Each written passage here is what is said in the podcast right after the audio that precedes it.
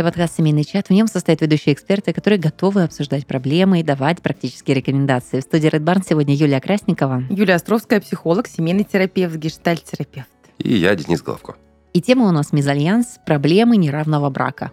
Спонсор выпуска – Федеральный научно-клинический центр ФМБА России – один из крупнейших в стране многопрофильных медицинских центров для оказания специализированной медицинской помощи. Что это такое, если это реальность нашей жизни, сказал Юля буквально за минуту до записи этого эфира. Давайте разбирать. Вот я так э, сейчас немножко уточню. Мне кажется, это так, такая реальность наших последних лет нашей жизни. Да? Например, там с каких-нибудь, я не знаю, вот Денис больше знает про 90-е, наверное, 90-х, когда начали появляться не, не там бизнесмены какие-то особенные, ну, как я это себе представляю, да, из каких-то детских своих переживаний. У них стали появляться какие-то молодые молодые, не знаю, партнерши, любовницы, все это перерастало там в брак. И, конечно, эти девочки были наверняка точно не из каких-то очень обеспеченных семей, хотя было, наверное, по-разному. Это вот чисто моя фантазия сейчас. Не знаю, я вспоминаю в этот момент картину, собственно. Да. Неравный брак. И да? это первое, о чем я сегодня Первое. подумала. То есть вот этот старый мужик э, с молодой девушкой, и там еще говорят, что на фоне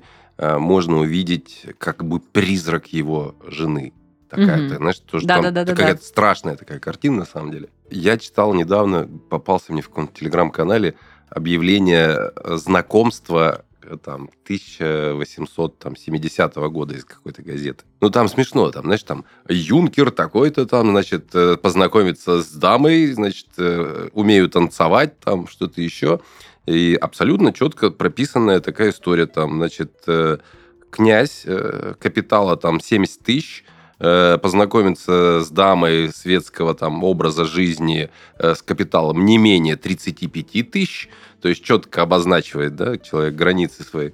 И вот, вот, вот знакомство. То есть э, тогда же в те времена тоже было понятие неравного брака. Откуда же эта Конечно, картина? И в конечно. первую очередь, да, то есть ты э, графских кровей взял дворянку, окей, взял, э, хоть любишь вот крестьянку, все, ты, короче, уже не прав. Я вчера как раз смотрела фильм на эту тему, я ходила в кино и смотрела Жанна Дюбари с Джонни Деппом, да, и как раз-таки М. за то, что она была простолюдинка, с- она никак не могла прийтись ко двору, несмотря на то, что они были в таких длительных очень отношениях, до самой его смерти. Слушайте, а у меня наоборот ассоциативно, что сегодняшний день э, как раз-таки мезальянс, он как будто бы, ну, настолько такой естественный, гармоничный. То есть, ну, у меня есть подруги, которые замужем и мужей на 20 лет старше, да, то есть да, мы же говорим не только про, фина- разных, да, про финансовые, финансовую что как будто бы раньше это намного остро сюжетно воспринималось. Вот как раз-таки ваши истории про простолюдинки, про дворянство и так далее. Вот там очень сложно было нарушить. Сейчас, в принципе, очень даже стерты вот эти понятия, кто из какого общества. А если родители еще что-то там, может, присматривают или какие-то внутренние убеждения, ну, но все равно более гармонично, нежели э, период, когда ты мог вообще быть изгнанным обществом за то, что полюбил или там хочешь по любви, и, или вот такие. Опять же, хотя пример э, Петра Первого, да, Ну или, и Екатерины, которая не знаю, поймете вы сейчас или нет, очень даже... э, вот если анимешница выйдет замуж за Офника. Нет. А кто это такой- невозможно. Я не знаю Офников. Офник? Да. Ну, Офник такой, который, как Додик, да, только не очень. Ну, это типа как раньше... Стрёмный чувачок такой. Ну, больше даже такого, знаешь, как это, лю- люмпин такой, типа немного... Легче не стало, да, Юля? Вообще нет. Но я просто понимаю, что ты говоришь про категорию э, очень ранней молодости, и там э, как бы э, из этого все вырастают, из этих анимешников. Ну, ну нету 30-летних Эма, например, понимаете? Вот, хотя у меня в, в возрасте, Слушай, в моем ну есть возрасте рис- были Эма, но сейчас их Я нету. моих Но Я это детей. недавно 30-летние был- айтишники. Э, Да. Свидетелем женщины... Свидетелем женщины был. Ви- Видел, короче, женщину э, в магазине, значит, ну, лет, наверное, 60, 65, там, с пирсингом, короче, с этими татухами цветными, такими, знаешь, прям. Я понимаю, что у дамы была бурная юность, вот, и, ну, как, ну, сейчас это выглядит как-то очень странно. Ну, вот, да, 40-летняя Эма, это прям вообще...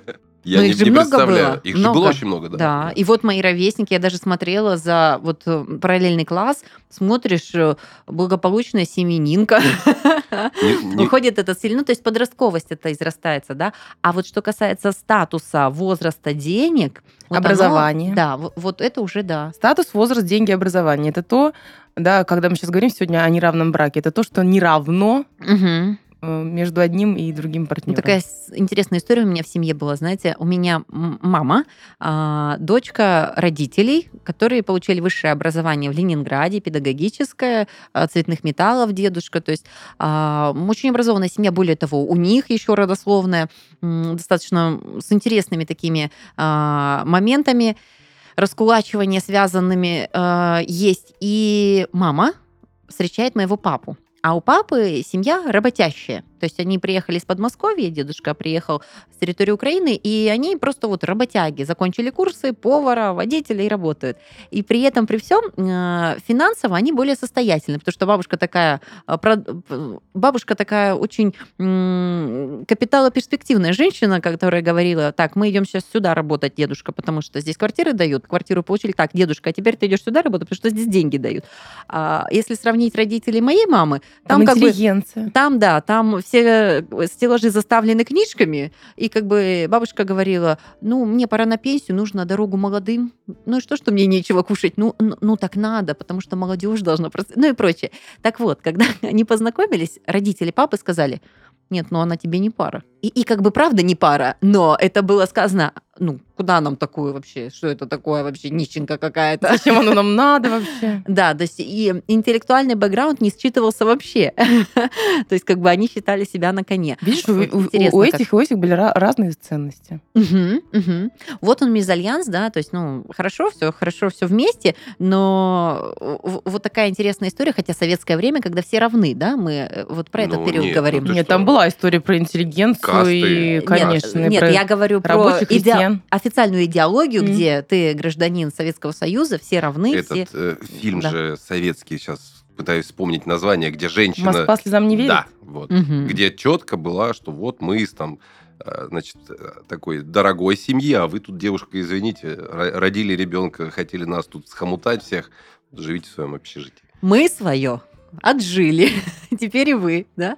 Попробуйте. Да, это очень любопытно. Поэтому, мне кажется, тема, которая вот э, из поколения в поколение, эпохи в эпоху кочует и связана лишь с тем, какие условия сейчас есть. Но, тем не менее, а, неравенство всегда существовало, всегда были какое-то преткновение. Иногда, очень часто мы знаем истории со стороны родителей как раз-таки, которые говорят, кому кто не пара, а, или наоборот, удачно выйти что далеко- замуж, а а что- вот А что мы перспективный далеко человечек. ходим? Я как раз-таки тот человек, который была в том самом неравном браке. Ох ты, вот. Много лет, Ну-ка. причем я в нем существовала.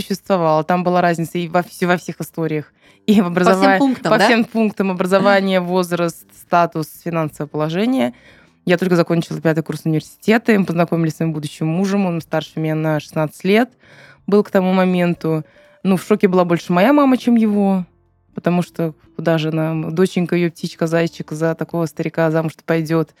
Ну, было все, да. Я не работала долгое время, я вообще не знала, как деньги зарабатывать, и не собиралась этого делать. Но у меня было просто высшее образование, и сама не очень дура. Вот как-то мы так поживали.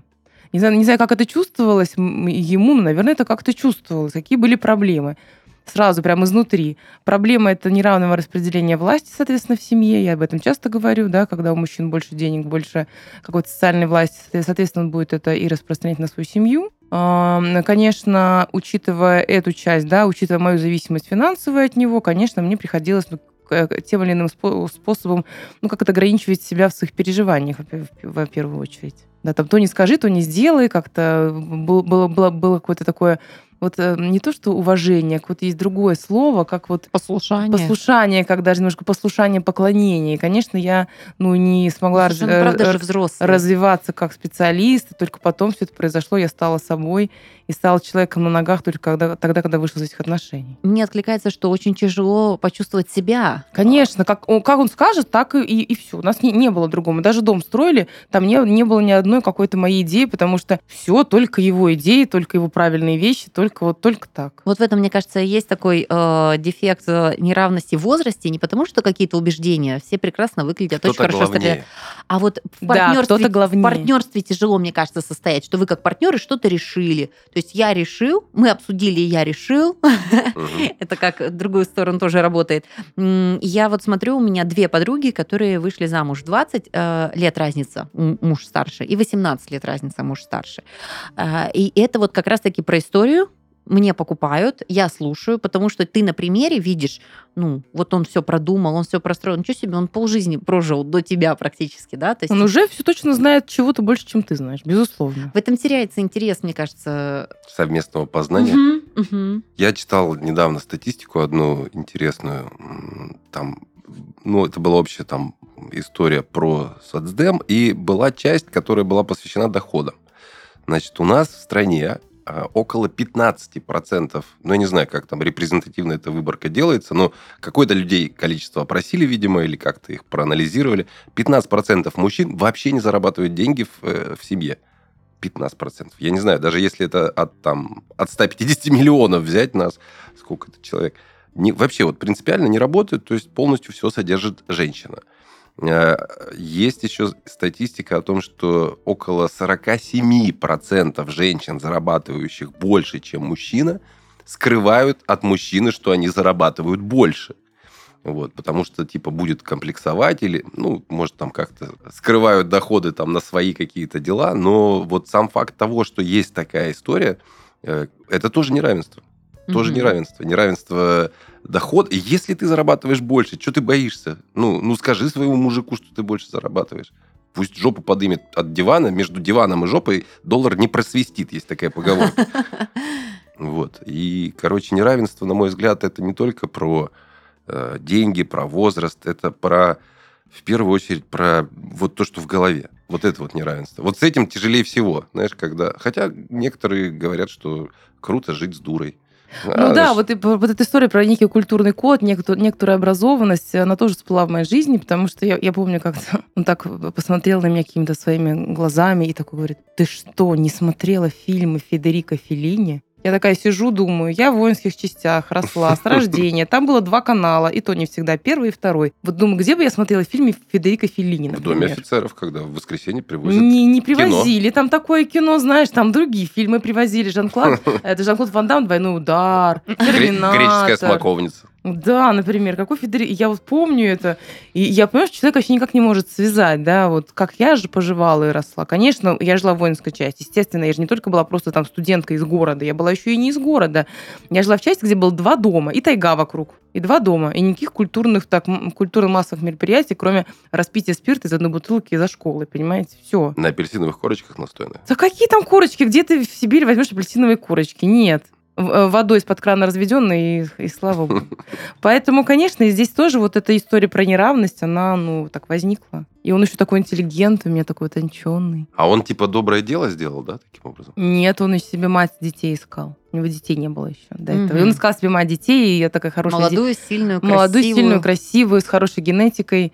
Вот, да, все. Ну, все-таки плюс-минус все равно интеллигенция, потому что родители, офи- папа, папа офицер, полковник, да, все-таки военный. Там образование это какое-никакое есть, просто это не такое широкое, как если было бы в городе, да, танцы, песни, музыкальная школа, что там еще может быть у детей, Мгм. кружки, у меня такого ничего не было. То есть я просто тихонечко читала книжки и училась, все, все, что я делала в школе. Но вот что касается денег, мы буквально сегодня утром с сестрой обсуждали эту тему про неравные доходы и как это сказывается в отношениях, да. Очень любопытно, что когда ты имеешь состоятельного партнера, вот финансово настолько состоятельного, что там многократно превышает там среднестатистическую зарплату, и занимаешься каким-то своим увлечением, как, допустим, молодая мама и так далее, крайне тяжело принять это всерьез, потому что, ну, вот гроши, которые в соответствии с другим доходом, да, не стоят того, чтобы я там посидел с ребенком. Или я там тебя куда-то отпустил. То есть занимайся, когда это вообще никому не мешает. То есть из разряда, то есть, ну вот вообще чуть ли не раз в год себе позволяй, мы не должны это чувствовать, потому что финансово мне вообще непонятно,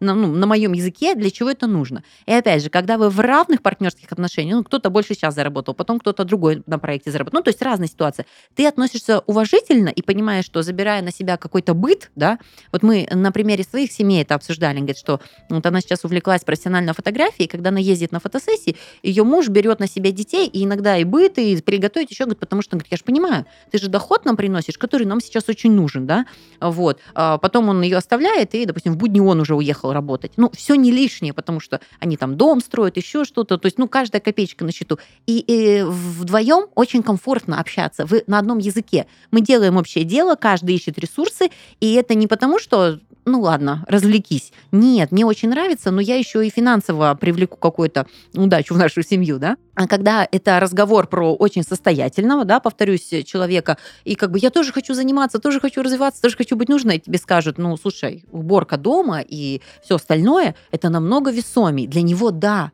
но для тебя-то нет. И да, в этом плане примеров очень тебе много, так обидно, Юль. что Мгм. обесценивают, но ты же не можешь выйти на те доходы, как у него, потому что, но тебе, может, и не нужно этого. Но оно так вот обесценивается, потому что вот, вот, вот эта неравность а, а, имеет Это, проблему. знаешь, ну, не- Мгм. нерав- неравенство оценки э, действий, да? То есть, да, грубо говоря, там, подписать контракт или там Мгм. отработать какой-то проект Мгм. для мужчины, э, это, ну, допустим, 10 баллов. Для жен... И, ну, вопрос, кто оценивает, да? То есть мужчина оценивает себя, там, вот, я на 100 баллов, условно, сделал сейчас дело. Э, Ты подмела там или приготовила борщ, условно говоря, это один балл. А то, что ты резала там эти как и капусты, эти всякие вот эти штуки, провела хреновую кучу времени у плиты в жару, там, ну, неважно, да, там, не будем усугублять. Это 10 баллов на самом деле, а может и 100. Мгм. Вот. И вот нет единой системы оценки. Вот из-за этого неравенство возникает, на мой взгляд, тоже. То есть, ну, это как бы у тебя, если, если ты зарабатываешь деньги, и э, твоя жена зарабатывает деньги, вы оба понимаете, как деньги достаются, да? Мгм. Если кто-то не работает и думает, что деньги прилетают, и знаешь, как мы иногда шутим над старшим, э, ну, как бы он подросток, мы говорим, что ты, наверное, думаешь, что чистые носки, они сами появляются вот в этой коробочке, да, вот ты их как Мгм. бы... А, вот, все, вспомнил, что хотел сказать-то. Был, был шикарный ролик, значит, э, про кофейный столик, не видели? Мгм. Значит, мужик говорит, э, значит, стоит полицейский, говорит, слушайте, э, что-то произошло, что-то произошло. У меня вот мой волшебный столик перестал работать. Он говорит, э, типа, у вас вообще женщина ваша ушла. Он говорит, да, да при чем тут женщина? Ну, то есть жена от него ушла. Мгм. Он все время кидал на стол всякую разную фигню. Грязные вещи, там, посуда, пицца, все. И оно куда-то исчезало, понимаешь? Оно исчезало, то есть он был уверен, что это волшебный столик. А жена потом просто ну, за- запарилась и вот это все делать, и ушла от него. И у него он кидает, короче, носки на стол, на этот прикроватный, а они не исчезают никуда, понимаешь? И, ну, как бы женщина полицейская говорит, ну, вы типа, что? А мужчина полицейский говорит, слушайте, у меня такой же столик есть, он работает, он, и он прав. Понимаешь, то есть есть люди реально, которые вот, ну, вот так Не думают. обращаешь, не замечаешь. Да, это, то есть это- это я это- была таким человечком. Мне тоже говорили, Юля, а ты как, как ты думаешь, откуда вот в том ящике стола появляется денежка? Ну, неважно, денежка или в холодильнике там еда появилась. И это про то, что как, как бы каждый человек, который ведет э, отношения, да, он вкладывает определенный ресурс. И если ты ценишь этот ресурс, то круто. Если не ценишь, ну, значит, долго ваши, наверное, не продлятся отношения. Переходим к нашей необычной рубрике, сделанной вместе с партнером выпуска Федеральным научно-клиническим центром ФМБА России. В ней мы говорим о проблемах, о которых редко говорят вслух.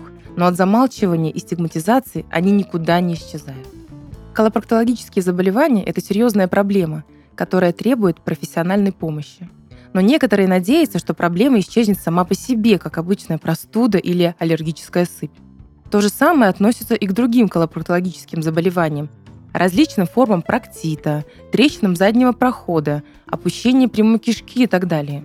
Все они требуют внимания и лечения специалиста, а самолечение или игнорирование проблемы может привести к ухудшению симптомов и возможным осложнениям.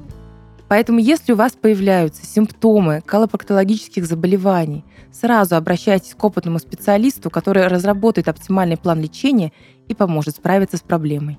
Федеральный научно-клинический центр ФМБА России – один из крупнейших в стране многопрофильных медицинских центров для оказания специализированной медицинской помощи. Опытные специалисты центра используют лазерные методы лечения. Процедура занимает не более 30 минут и проводится амбулаторно. Домой можно идти уже через пару часов. Боль после операции отсутствует или очень незначительно. Трудоспособность не нарушается. Ограничения после операции минимальны. Записаться на прием к врачу-проктологу и решить ваши самые деликатные проблемы можно по ссылке в описании к этому выпуску. А я хочу, Юля, к этой твоей истории вернуться, когда да, про какую-то профессию, которую женщина пытается выбрать, и дело, которое пытается делать, но будучи в неравном браке, как-то обесценить. На самом деле, этих примеров множество множество, как эти женщины остаются неподдержанными своими мужьями в то время, когда им хочется ну, заниматься чем-то ну, для души, хотя вопрос, да, там, может быть, не, не такая большая там копеечка, но им это нравится. У нас такая же история в семье. У меня эм, я не знаю, кто, кто, жена моего брата, это кто мне, невестка, сноха, я никак не могу в этой терминологии разобраться. Я вообще никогда не разбирался. Вот, не знаю. В общем, жена моего брата, она выучилась на, на маникюр и стала потрясающе на самом деле делать. Я не знаю, как талант у человека. Вот прям, прям сразу у нее получается. Я сама там у нее делаю, когда она приезжает. И она говорит, представляешь, говорит, вот я Ромку прошу там с детьми погулять, там, когда мне клиентка при, там придет. А он говорит, да ну, не хочу, я полежу. Вот я вот прям вот то, о чем ты сказала, тоже разворачивается на моих глазах. Правда, эти там полторы тысячи, которые она берет, может быть, даже у нее там есть там две-три клиентки, видимо, для него никакого да, участия в его бюджете не имеет.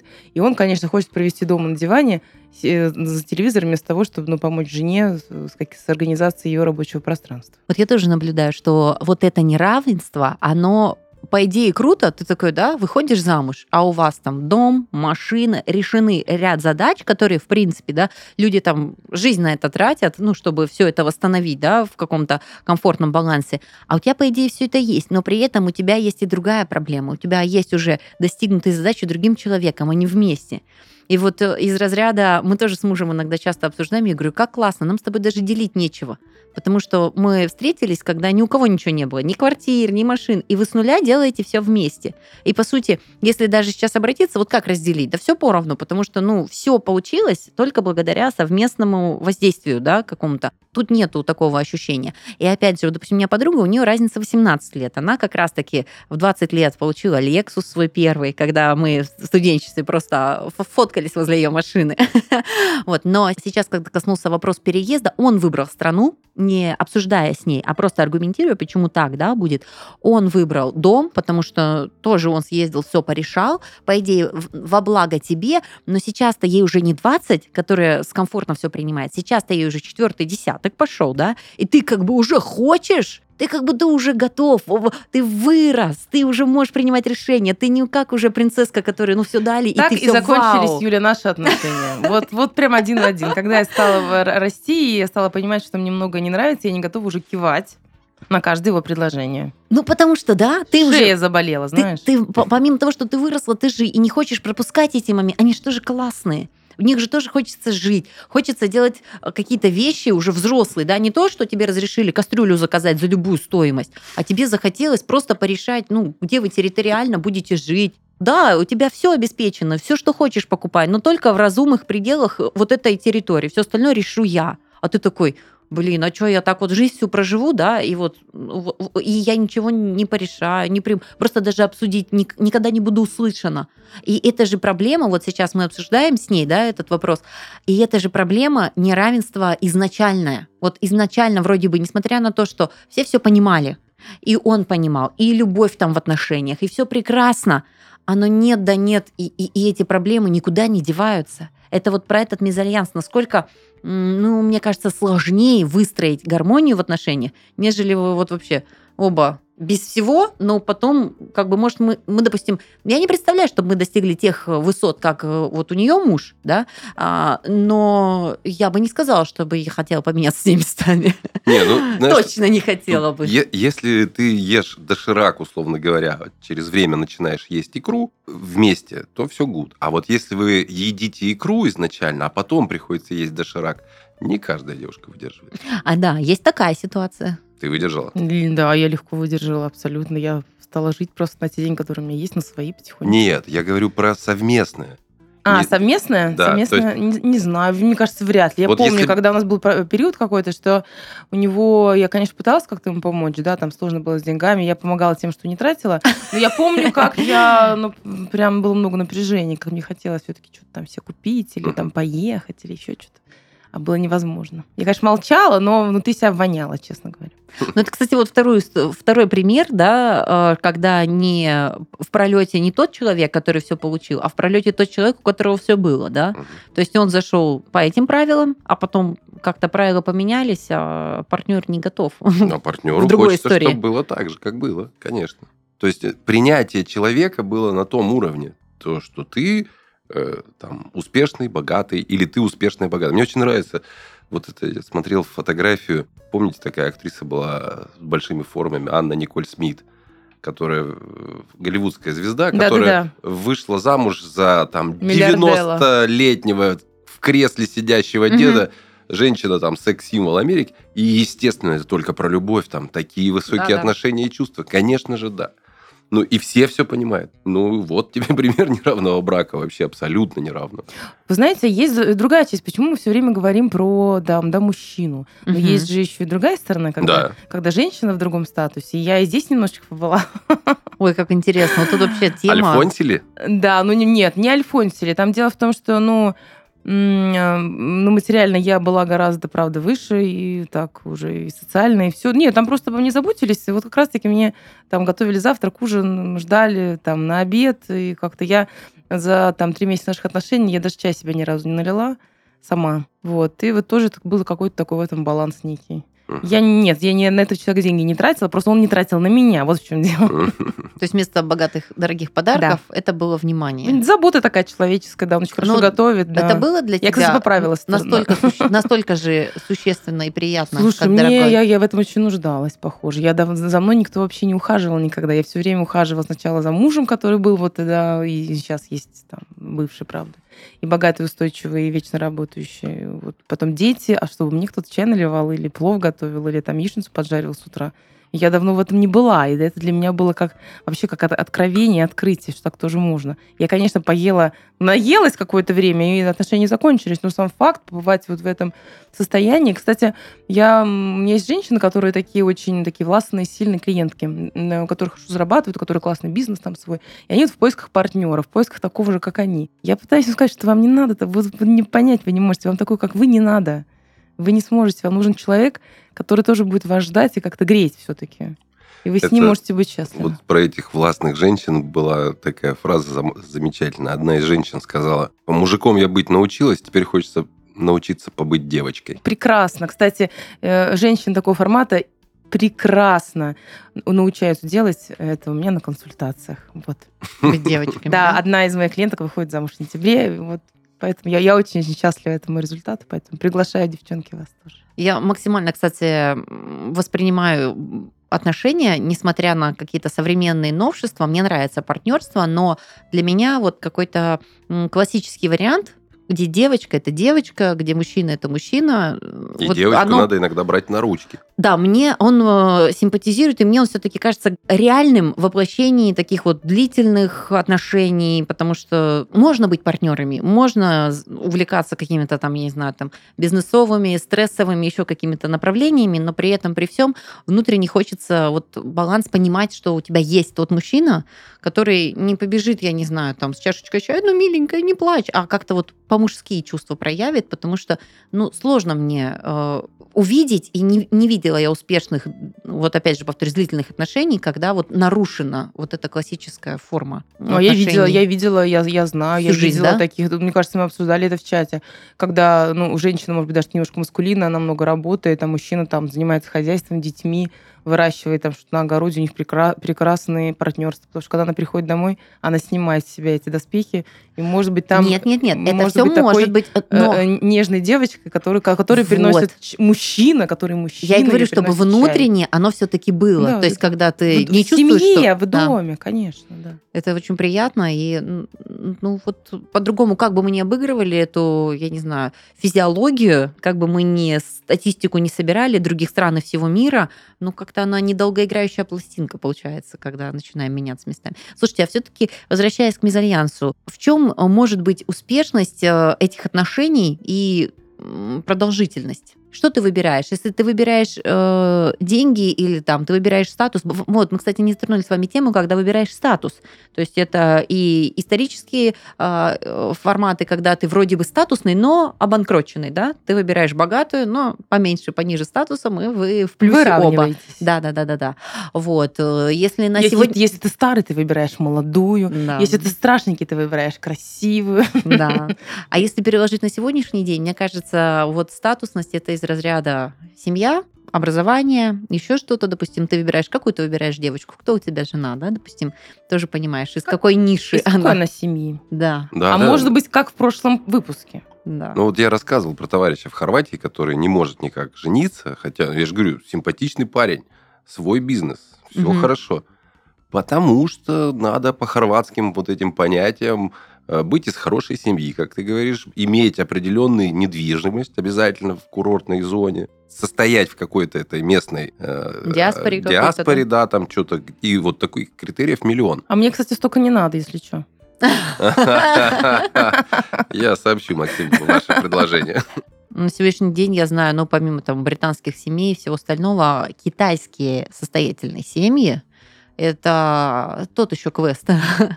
Там тоже очень все сложно, все спланировано, э, поднята биография, родовое древо и финансы все большущую роль играет, именно чтобы не портить генофонд как раз-таки успешность, успешного успеха, да, очень-очень э, важна в нашей жизни, ну, в их жизни. Знаешь, мне кажется, Советский Союз немножечко подстер какие-то грани, и мы уже разговариваем об этом как э, не сколько о смещении вот этих слоев населения, сколько о внутреннем психологическом комфорте пары, долгоигра... ну, долгоиграющих отношений. Ну что, например, э, давайте все-таки рассмотрим какие-то позитив... позитивные части. Давайте. они, конечно, есть. Не так много, на мой взгляд, но есть. Конечно, если один партнер опытнее, старше, там, состоятельнее, он может другому ну, что-то дать. Он может, правда, быть ему как наставником, чему-то научить, что-то рассказать. И, ну, я думаю, что это закончится все равно когда-то. Мы сегодня угу. обсудили, когда другой подрастет. Это закончится. Это, это каким-то может быть таким неким стартом. Стартом, угу. чтобы человек, ну, если не успел повзрослеть в родительских да, отношениях, ну вот, вот тебе мужика взрослого, взрослей дальше, родная. И потом уже иди в свою жизнь. Ну, это как-то так вот я вижу со стороны, изнутри. Не знаю, какие еще могут быть плюсы. Плюс, мне кажется, один, что в любом случае кто-то подтянет другого. Да, ну, Или, ну, безусловно. Ну, вряд ли, когда там мужчина старше, а жена младше, да, вряд ли мужик помолодеет. Ну, как бы. Но выглядят они лучше да, с лучше молодыми выглядят, женами. Безусловно. Но и жена не стареет тоже так, знаешь, Но в какой-то момент они достигнут некого баланса, если это в долгу. У меня есть знакомый, который, да, постоянно, ну, третья, по-моему, или четвертая жена уже уже запутался, сколько у него их было, который принципиально... А Дебров, вот еще есть же у нас, да, самый да. известный пример. Тоже там у человека какой там 154-й брак, и каждый раз там ростовчанка, и каждый раз там все моложе и моложе. Вот. Ну, чем он руководствуется? Или, или почему его женщины уходят? Потому что, наверное, чего-то достигают, дорастают вместе с ним, э, как-то куда-то подтягиваются, или чего-то начинают хотеть, а ты уже не хочешь, чтобы эти вопросы, да, в принципе, и, поднимались. И, и вообще вас брали, дама, для да. вот этого. Вы тут начали чего-то, как Юля сказала, Хотеть. шеей, шеей махать начали. Угу. Перестали махать шеей, точнее. Я, кстати, вижу успешность, когда все-таки ты... Ну, бывает такое, что женщина взрослее, да? Ну, вот ей там 20, а на самом деле у нее внутренних амбиций и всего остального, как уже на состоявшуюся личность, когда она знает и готова там э, и в семью, и в бизнес, и еще куда-то, не как маленькую девочку, которую берут на попечение и вот взращивание, да, а, а, а именно как партнера отчасти. Ты, несмотря на разницу в возрасте, у тебя нету вот преклонения перед этим человеком, ты вот, он тебе интересен в силу того, что ты сейчас на этом уровне развития. Мне кажется, в таких парах э, есть будущее, потому что, ну, тогда вы растете вместе, вместе, Просто нет тогда этого думаю, кризиса. я, я тогда думаю, вот этому обеспеченному мужчине нужна ли будет такая перспективная, Вот это тоже, да, сложно. Ну, может быть, Он, любовь. он свои задачи же тоже там решает. Ну, может быть же, любовь, Я, главное, я сказал. чувство, когда ты... не я знаю, там, верю в чувство, в любовь, да, наверное, да. Я, я не, не, не отрицаю. Ну вот, а разность финансовая, она всегда есть. Ну, финансовое благополучие и состояние, оно Я думаю, знаешь, вот если это биохимические процессы, которые в самом начале были, ну, если исключить там в эти вбросы гормонов, которые вызывают страсть, а, ну, вот что там дается, там счастье, там а- эйфория, вот это чувство, которое было изначально от того, что, не знаю, там у тебя молодая жена или э, у тебя успешный мужчина или какие там еще, у нас что-то вокруг денег все только крутится, но Мгм. неравенство, да, там социально. Или ты, наконец-таки, будешь вхож или вхожа э, в высший свет некий, да, там условный, потому что вот теперь ты там. Вот если эта радость и эйфория есть через некоторое время, да, если испытываются такие же чувства, то значит все окей, значит приняли друг друга. Но вот Юля очень права в том, что а потом же человек-то был вот такой, да, на Мгм. входе, а потом вот начал проявлять самостоятельность. И вот это вопрос восприятия, насколько там другой готов это принять. И вообще, э, ну, всегда эта история про некого главного. Вот, да, кто-то главнее. И мне кажется, что в такой истории, ну, почему нет? Есть же там все истории, связанные с там э, госпожой или господином, да, там БДСМ и прочее. И многие счастливы и прекрасно проводят время и жизнь вообще в этом всем. Кто-то готов подчиняться, кто-то хочет подчиняться, кто-то хочет командовать, кто-то хочет власти.